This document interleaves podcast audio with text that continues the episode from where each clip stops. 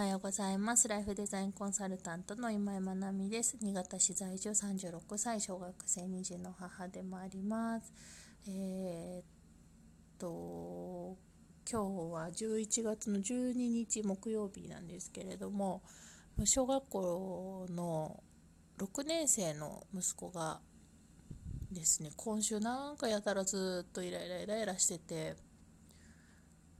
まあ、朝起きてから不機嫌で寝る前まで不機嫌みたいな感じで結構なんかいろいろ文句を言ったりとかイライライライラしてるのがずっと続いててなんだろうなって 思ってたんですけどまあまあそういう時期かみたいな。思春期だしねみたいな感じであのちょっとまあ何て言うんだろう。間に真正面からこう受け止めてずっといると私の方が疲れてしまうので一旦ちょっとそういう風にクッションを置いてじゃあ何にイライラしてるのかなっていう風に考えるようにしてるんですけど、まあ、今朝もやっぱりイライラしていてうんなんかきついなこれが毎日続くのって思ったんですけどちょっとだけこうあの肌に触れながらというかちょっと静かに喋ったらうんって小さくうなずいたのでまあまあちょっと大丈夫かなと思いながら送り出したそんな今朝です。はい。いろいろあの大人もありますよね。なんか調子のいい時悪い時って。ずっと穏やかにいられるわけじゃないしいろんなことに疲れたりイライラしたりとかっていうのもあってなんか私はでもそれってすごく人間味のあることだなって思ってるので、まあ、もちろん極端に行き過ぎたりうん波が大きすぎたりすると自分も辛いし周りも辛いっていうのはあるのである程度そこは調整しなきゃいけないんだけどなんかその感情の波がある振り回されすぎない程度にあるっていうのは割と私は人間的なのかなと思ってるのでなんかその一つ一つをうん軽く受け止めるではなくって軽やかに受け止めるっていう感じでいたいなと思って最近そんな風に思っています。はい、ちょっと前の話が長くなりましたが今日のテーマは私を通り越してつながるご縁っていうところでお話ししたいと思います。えっと私ですねあの今ちょっとしばらくずっと、まあ、このコロナもあったしその前もちょっと忙しかったり時間取れなかったりでずっとしてなかったんですけどあの飲み会を主催してたりしますね。であともう一つ朝活の主催をしてるんですけど飲み会の方はあのとりあえず飲もうの会っていうタイトルでやっててあの本当とりあえず飲もうよっていうノリでノリでっていうか集まるあの、まあ、割とオープンに募集はしてるんですけどあのなんかこう普段から社交辞令でじゃあ今度飲み行こうよみたいな飲み行こうねみたいな会話って多いと思うんですよね。でなんかそうやって言ってるけど実現するのって結構結構難しくってしかもその個々の約束を全部実現しようと思うとものすごい数飲みに行かなきゃいけなくなるので。でもなんかそそうやって言ってるのになんか実現しないのもなんかなとかって数年前に思ってでその時にうんと誘われる飲み会とかに一旦こうとりあえずいろいろ行ってみたことがあったんですけどやっぱりこう回数がすごくえげつなく多くなってですね 一月に7回ぐらい飲みに行った時があってそしたらあの夫に叱られまして これじゃちょっと家庭がまずいっていうのも思ってではそこからこう飲み会の回数は月に2回多くても2回程度みたいな風に調整をしてたりとか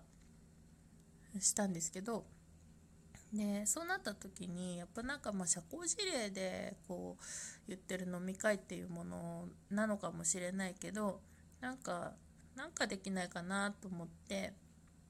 あまあ私が飲み会を主催すればいいかって思ったんですよねある時。で、まあ、とりあえず飲もうっていう感じで声をかけて、まあ、集まってくれた人と一緒に飲む。私と飲みたいと思って来てくれた人と一緒に飲む機会が持てたらいいなと思って飲み会の主催を始めたんですね。であの立場とかうんなんだろう年齢とかやってる仕事とか、まあ、私は自分の仕事とか活動上周りに経営者の方とかも多いんですけど本当にそのフラットな場としてここに集った人たちは今日この場所に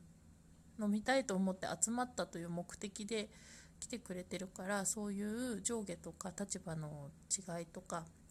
そういうものは一旦脇に置いて日常のそういうものは一旦脇に置いてフラットな関係性で飲みましょうっていう会を、えー、主催していたんですね。していたというか、まあ、しているというかしばらくやってないけどまたいつかやりたいなと思ってるので主催しているっていう進行形にしておきたいと思います。であの朝活は、まあ、そういうふうに夜飲みに出れない人とかあのお母さんたちだったり主婦の方だったりとかそういう人もあの気にせずに来られる場所としてあの最初あじゃあ朝活もやりたいなって思ったとこだったんですけど その飲み会も朝活もえっ、ー、とあのー、すごくまあ、皆さん結構初めましてのケースも多いんですけど、まあ、仲良くなってくれたりあとですねあの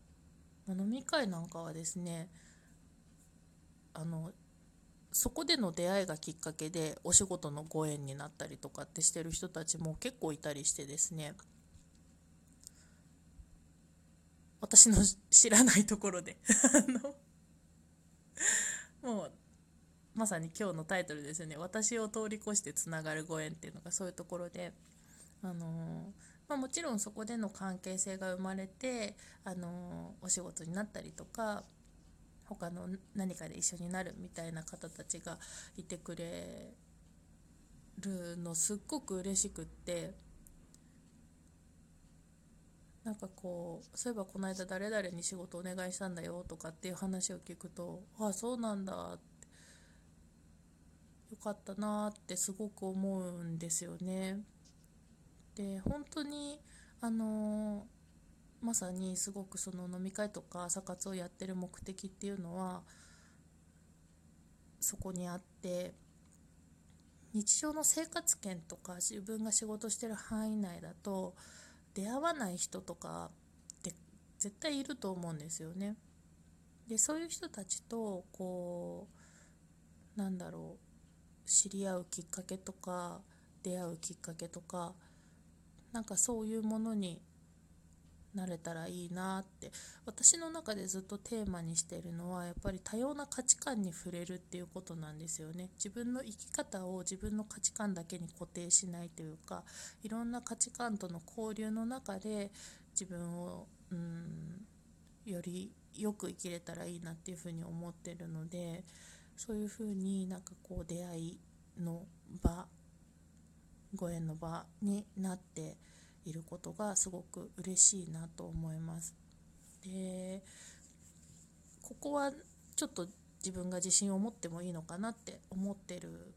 ところ私の強みになるのかなと思ってるとこなんですけどそういうふうに私が作った場から生まれるご縁っていう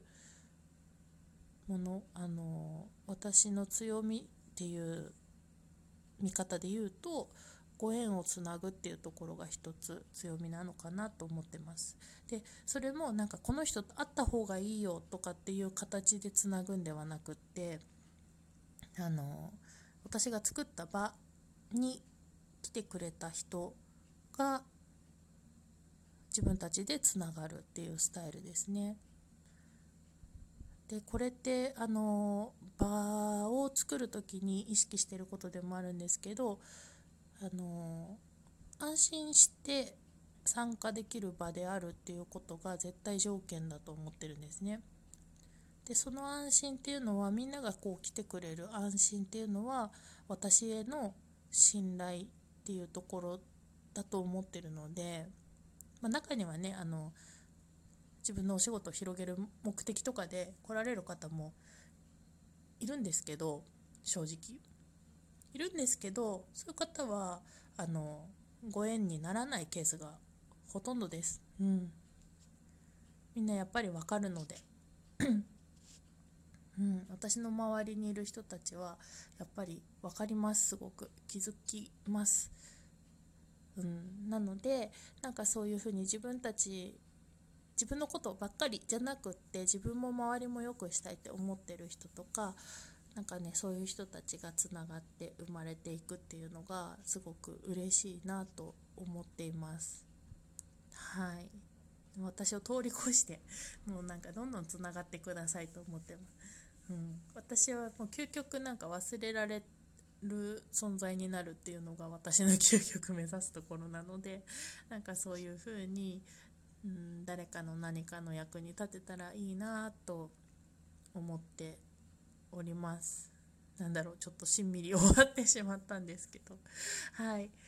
今日は私を通り越してつながるご縁というお話でした。それでは今日も素敵な一日となりますようにおしまい。